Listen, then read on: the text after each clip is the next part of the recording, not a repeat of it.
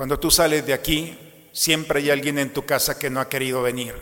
Alguien que encontrarás en esta semana que no lo quieres ni ver. Cada uno de nosotros quizá puede tener un coliseo. Esas son zonas en las cuales le dice al Señor, quítame esto. No, no te lo voy a quitar.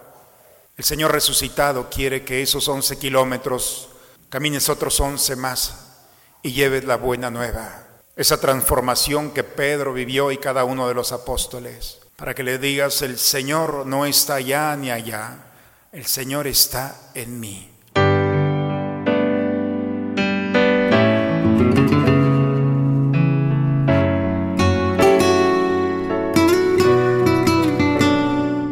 Bienvenidos a la Santa Misa. El mismo día de la resurrección iban dos de los discípulos hacia un pueblo llamado Emaús, situado a unos 11 kilómetros de Jerusalén, y comentaban todo lo que había sucedido. Mientras conversaban y discutían, Jesús se les acercó y comenzó a caminar con ellos. Pero los ojos de los dos discípulos estaban velados y no lo reconocieron. Él les preguntó, ¿de qué cosas vienen hablando tan llenos de tristeza? Uno de ellos, llamado Cleofás, le respondió, ¿Eres tú el único forastero que no sabe lo que ha sucedido en estos días en Jerusalén? Él le preguntó qué cosa. Ellos le respondieron lo de Jesús el Nazareno, que era un profeta poderoso en obras y palabras ante Dios y ante todo el pueblo. Como los sumos sacerdotes y nuestros jefes lo entregaron para que lo condenaran a muerte y lo crucificaron. Nosotros esperábamos que Él sería el libertador de Israel y sin embargo han pasado ya tres días desde que estas cosas sucedieron. Es cierto que algunas mujeres de nuestro grupo nos han desconcertado, pues fueron de madrugada al sepulcro. No encontraron el cuerpo y llegaron contando que se les había aparecido unos ángeles que le dijeron que estaba vivo. Algunos de nuestros compañeros fueron al sepulcro y hallaron todo como habían dicho las mujeres, pero a él no lo vieron. Entonces Jesús les dijo, Qué insensatos son ustedes y qué duros de corazón para creer todo lo anunciado por los profetas. ¿Acaso no era necesario que el Mesías padeciera todo esto y así tendría que entrar en su gloria? Y comenzó por Moisés y siguiendo con todos los profetas, les explicó todos los pasajes de la Escritura que se referían a él. Y acerca del pueblo donde se dirigían, él hizo como que iban más lejos. Pero ellos le insistieron diciendo, quédate con nosotros, porque ya es tarde y pronto va a oscurecer. Y entró para quedarse con ellos. Cuando estaban a la mesa, tomó un pan, pronunció la bendición, lo partió y se los dio. Entonces se les abrieron los ojos y lo reconocieron, pero él se le desapareció. Y ellos decían el uno al otro, con razón nuestro corazón ardía mientras nos hablaba por el camino y nos explicaban las escrituras. Se levantaron inmediatamente y regresaron a Jerusalén, donde encontraron reunidos a los once con sus compañeros, los cuales les dijeron, de veras ha resucitado el Señor y se le ha parecido a Simón. Entonces ellos contaron lo que les había pasado en el camino y cómo lo habían reconocido al partir el pan. Palabra del Señor. Eh, uno de los santos, San Juan Crisóstomo, dice que estos dos que iban por el camino eh, celebraron la misa, celebraron la misa. Fueron 11 kilómetros. Y en esos 11 kilómetros hicieron lo que nosotros hacemos el domingo. Primero escuchar la palabra. Pero la palabra no la escucharon, era una persona, es una persona, es Jesús mismo. Jesús se acerca a estos dos y los acompaña. La palabra los ilumina y les pregunta, ¿por qué vienen caminando tan triste? ¿Qué les pasa? La palabra de Dios siempre va a tocar algo que nos duele y estos hombres venían destrozados porque los acontecimientos de los que habían sido testigos no eran para menos. Su maestro, su esperanza, todo se había caído y regresaban a Emaús. Emaús es volver nuevamente a su pueblo, a la desesperanza, iban tristes y entonces el caminar expresaba esto y la palabra llega en ese momento. Y después de la palabra, como nosotros nos reunimos, la primera parte de la misa es la palabra, la segunda palabra, segundo momento, es la homilía. Dice que Jesús les explicó todo, desde Moisés y todos los profetas, todo lo que hablaba de él, para que se cumplieran las promesas. Imagínense una homilía de 11 kilómetros. Ustedes se quejan porque me duró 5. ¿eh? Se los fue, se los fue llevando poco a poco. Y ellos eh, iban experimentando que la palabra de Dios tenía razón. Iba tocando las fibras más sensibles de ellos. Ya era de noche, dice que ya era tarde, y el desconocido, porque ellos todavía no alcanzaban a percibirlo, hizo como, dice el texto, hizo como que iba más allá. Y ellos lo invitan, quédate con nosotros, ya es tarde, está oscureciendo. Y se sentó a la mesa. El paso que sigue después de la homilía, sentarnos a la mesa, preparar la mesa del altar. Jesús les prepara la mesa. Es muy interesante que el texto, después de quédate con nosotros, dice que entró para quedarse con ellos. Se sentó a la mesa, tomó el pan, pronunció la bendición y lo partió. Quizá eso no nos dice nada a nosotros, pero el único que podía dar la bendición y partir el pan era el dueño de la casa. Y Jesús es el invitado. Jesús jamás, cuando lo invitas, no va a entrar como invitado. Él se adueña de la casa. Así que se sentó, tomó el pan, hizo la bendición y lo fraccionó. el señorío del Señor. Vaya, repetirlo. El Señor toma el lugar que le corresponde. Inundó esa casa de su presencia. Y la casa para el judío no es la construcción, la casa es el cuerpo. Jesús entra a la historia de estos dos desconocidos. Bueno, de uno de ellos, el otro lo sabemos que es Cleofás. No sabemos quién era el otro o la otra. Hay una tradición que dice que era su esposa, no sabemos. Pero Jesús inunda esa habitación. Y en el momento de fraccionar dice que se desapareció. Ya no lo veían, pero lo experimentaban. Pasa de, afuera hacia adentro. Con razón nuestro corazón ardía cuando nos hablaba de las escrituras. Esa fracción del pan es cuando nosotros recibimos la comunión. Antiguamente a la misa se le llamaba fracción del pan. Se fraccionaba y se te daba. Entonces tú lo tomabas y lo comías. Por eso ellos vivieron, dice Juan Crisóstomo, ellos celebraron una misa, vivieron, no escucharon, vivieron la palabra que tocó su vida, se les explicó, se sentaron a la mesa y la palabra de comida se hizo alimento. Pasaron del sonido al alimento y lo reconocieron. Se levantaron y dice el texto, se regresaron. 11 kilómetros llevaban, ¿eh? Y era de noche, no les importó. Se levantaron y se regresaron 11 kilómetros y llegaron a Jerusalén. Estaban reunidos los apóstoles. Y le dicen, oigan, de verdad, ¿dónde estaban? Se le apareció el Señor a Pedro. Y ellos les contaron lo que les había pasado en el camino. Hermanos, en el camino vamos todos. Y cuando nosotros llegamos aquí, no escuchamos.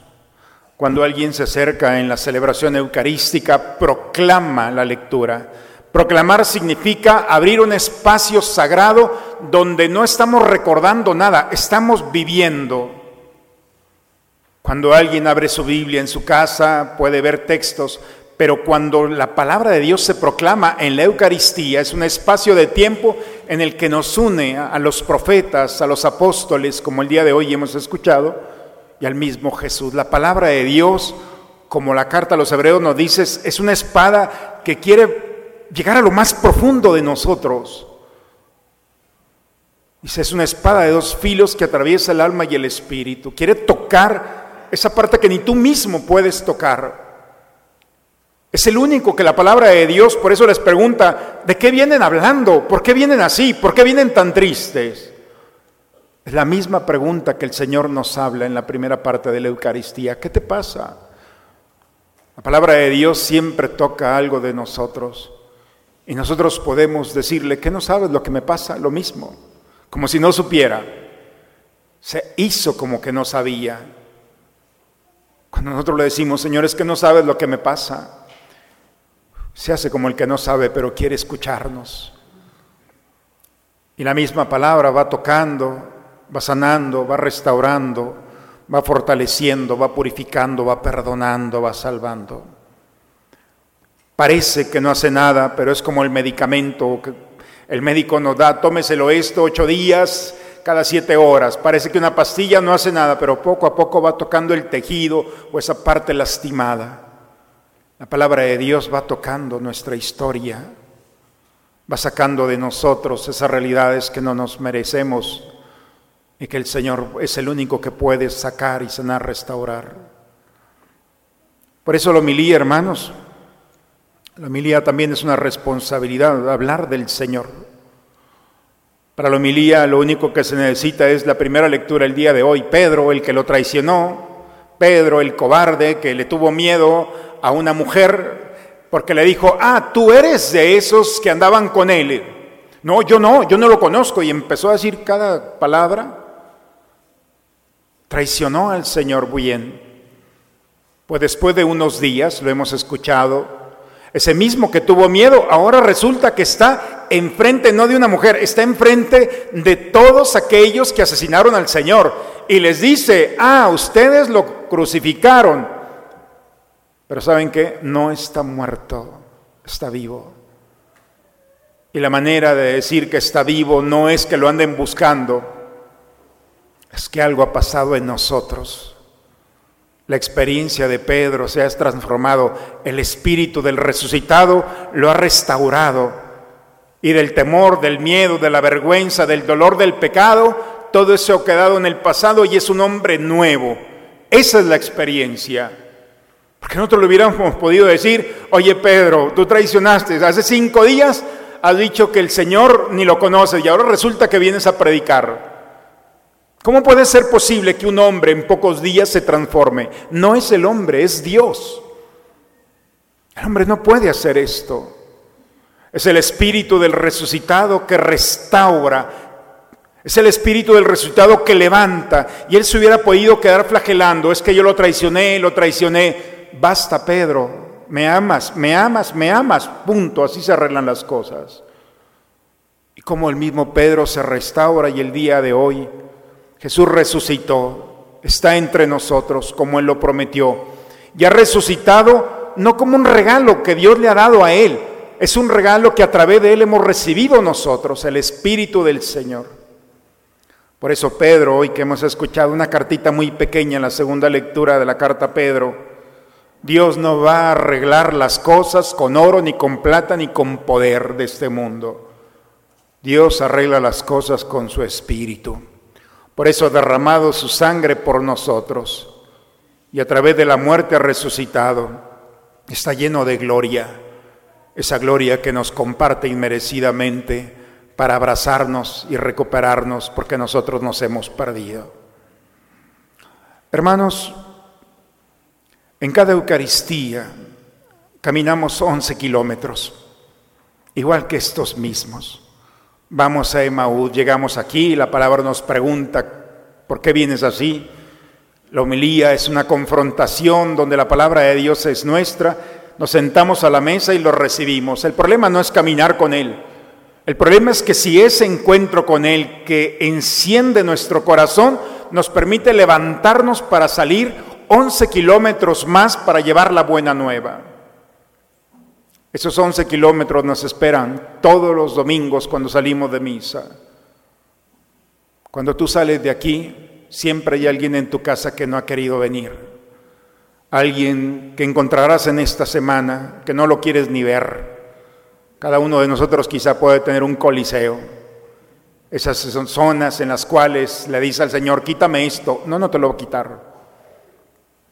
El Señor resucitado quiere que esos 11 kilómetros camines otros once más y lleves la buena nueva. Esa transformación que Pedro vivió y cada uno de los apóstoles.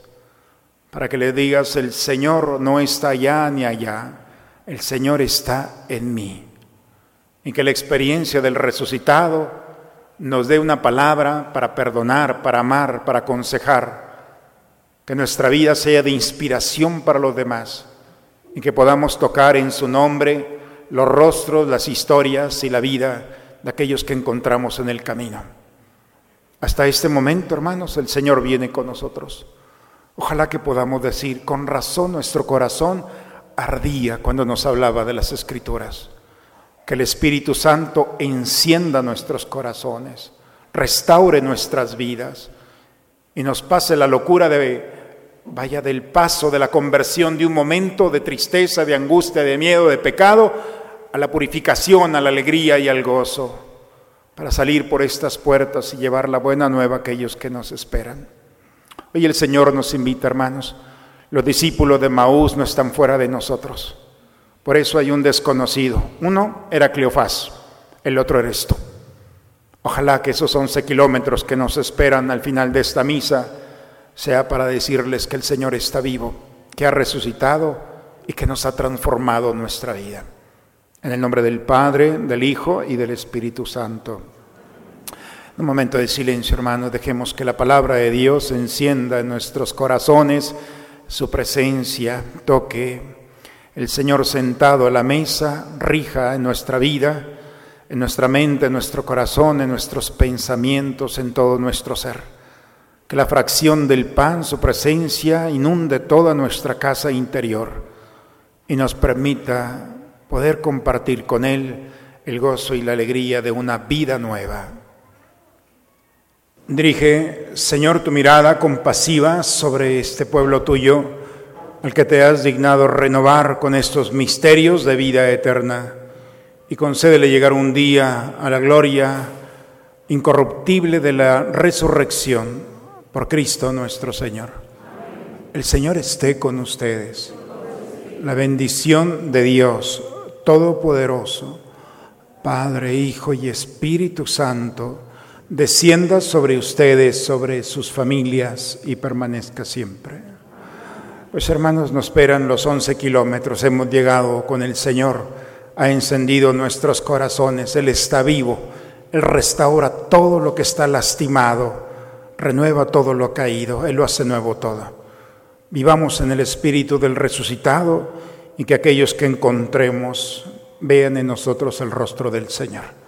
Vayamos hermanos en paz, la misa ha terminado. Muy bonita semana para todos, hermanos.